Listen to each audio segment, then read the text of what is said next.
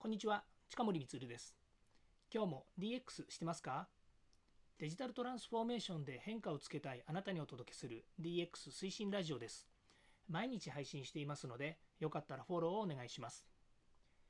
さて今日はですね、え日曜日ということもありまして、DX の番外編、クラブハウスに見る、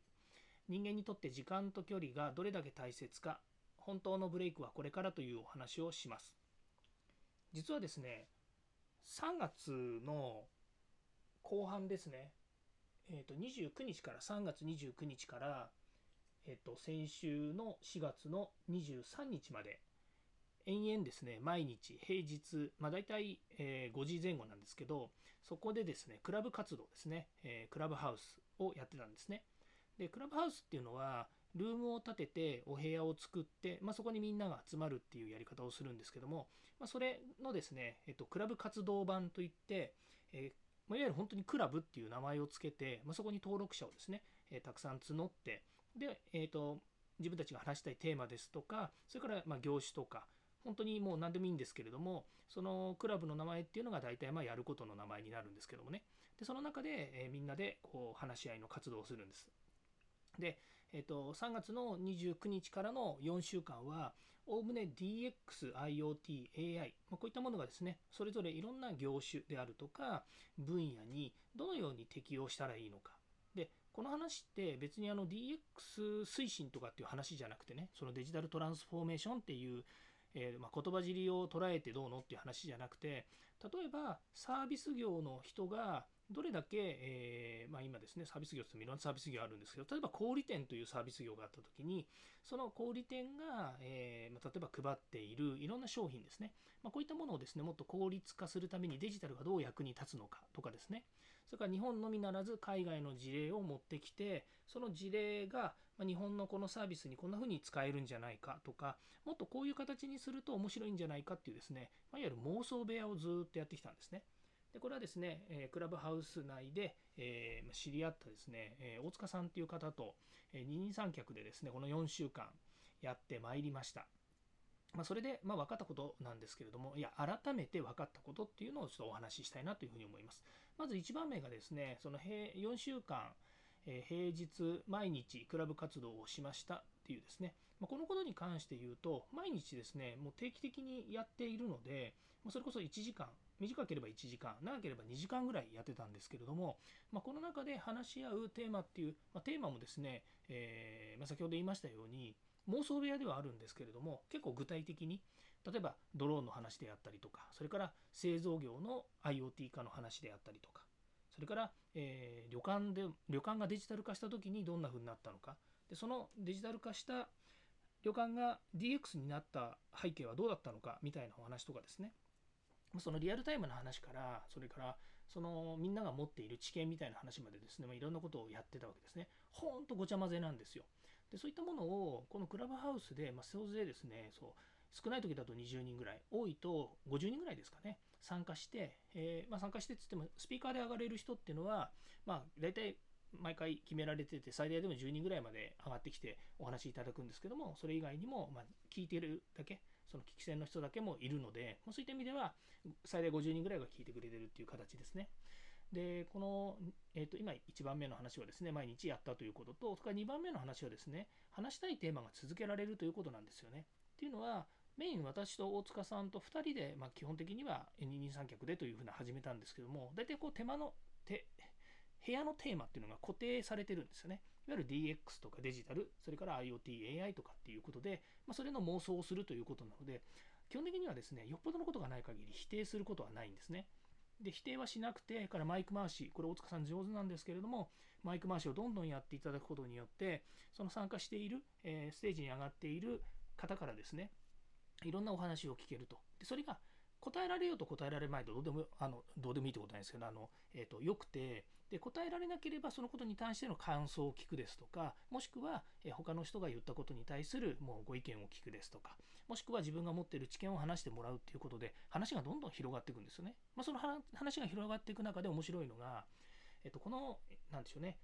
例えばどっかネットで拾ってきた情報をただ口で喋ってるだけだとなかなか面白くないんですよね。面白くないっていうか言葉だけになっちゃうので。そうするとですねそれを、えー、まあ、大塚さんとか私のツイッターの方にリンクを貼ってそのツイッターを見に行ってもらうと。でそうするとみんなパソコン持ってたり、まあ、スマートフォンも今あのタブが使えるのであのブラウザでタブ開いてもらってでそのリンクを踏んでもらうとそこにいろんな情報があったりとかみんなで共通にですねその情報をシェアしながら話ができるっていうことがあるわけですね。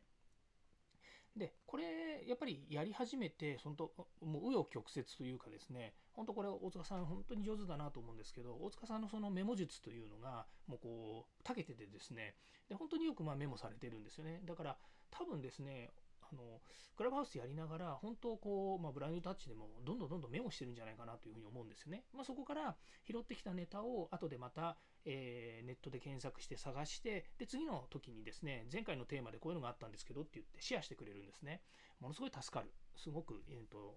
あのそういう意味ではこういう何て言うんですかねあのクラブハウスでこういうテーマでですね活動するっていうのにものすごくあの素晴らしい方だなというふうに思います。だからまあデジタルのこともよく分かっているので、まあ、私とこう話が合うっていうのもありますし、まあ、私がねどこまで分かってるかっていうことよりもその、えー、とデジタルが分かっていてお互いにシェアできるものがたくさんあるっていうことはすごくいいなっていうふうに思います。それから3番目ですね、まあ、今回今日のテーマでもありますけれどもその時間と距離を奪われないっていうことなんですよね。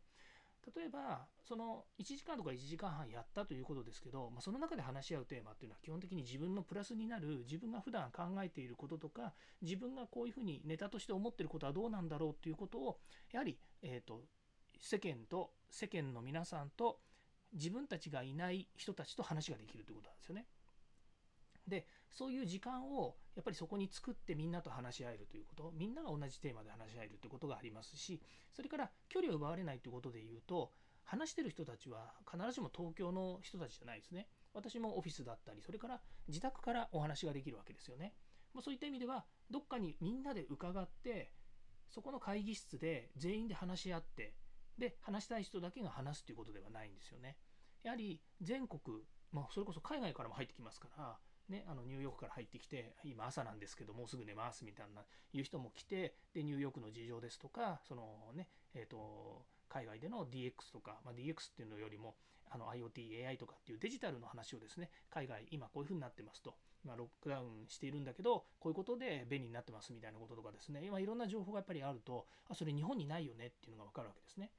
で、えー、まあ、アメリカの情報で言うとアメリカっていうのはやっぱり広大な土地広い土地なので日本よりももう昔からテレワークですねテレワークとかそれから電話プリセールスなんかもそうですけど電話でのセールスだったりとかそういう距離を、えー、距離をえー、距離があるんだけれどもそれを感じさせないビジネスのスピード感だったりスタイルっていうものを持ってたりするので、まあ、日本のですねああのじゃあすぐこれから伺いますっていうようなビジネススタイルでは全然ないわけですよね。まあ、そういったところのですねその違いの話とかっていうのもできて面白いなというふうに思います。まあ、そういう意味ではですね、えー、と時間と距離を奪われないっていうのがこのクラブハウスの素晴らしいとこだなと、まあ、タイムラグもないですよねみんなが同時に発信しても、まあ、基本的にはある程度話が、えー、と聞こえるっていう状態になっていますので、まあね、10人でみんなで話しちゃうとおかしくなっちゃうんですけどもそれでもやっぱりこうねマイク回しっていうのがさっき言いましたようにこう1人ずつにですね話してもらったりとかそれからあのスクリーニングをですね定期的にかけていくそれから途中で、えー、今日のテーマはこういうことです。今見てもらっている資料はこういうことです。こういうことをみんなで話し合ってますけれども、どう思いますかっていうようなことをですね、やっぱりこう定期的にこう発信しながらですね、あのお部屋の、えー、まあ、雰囲気をよくですね、やってるんですけども、まあ、もう一個プラスで言うとですね、えー、と大塚さんがですね、えー、ミュージックをバックで、バックグラウンドミュージックで流してくれてたりするので、なんか雰囲気的にはですね、和やかにいつも、えー、と1時間、1時間半ぐらいですね、やっているような状況です。まあ、ということでですね、えクラブハウス、これから Android 版がですね、5月には出るというふうに言われていますので、そうすると iPhone だけのユーザーで今大体200万人ぐらいって言われてますけれども、その後ですね、Android がまた来ることによって、え Android で参加したいという人たちが、え入ってくる、ここがまた一つのですね、ブレイクポイントになるんじゃないのかなというふうに思っていますので、まあ、そこでですね、またどれだけ、えこのクラブハウスが活性化していくのかっていうのが楽しみですね。はい、ここまで聞いていただきましてありがとうございました。また次回もですね、DX に役立つ話題を提供していきます。よかったらいいねやフォロー、コメントをお願いいたします。近森光でした。ではまた。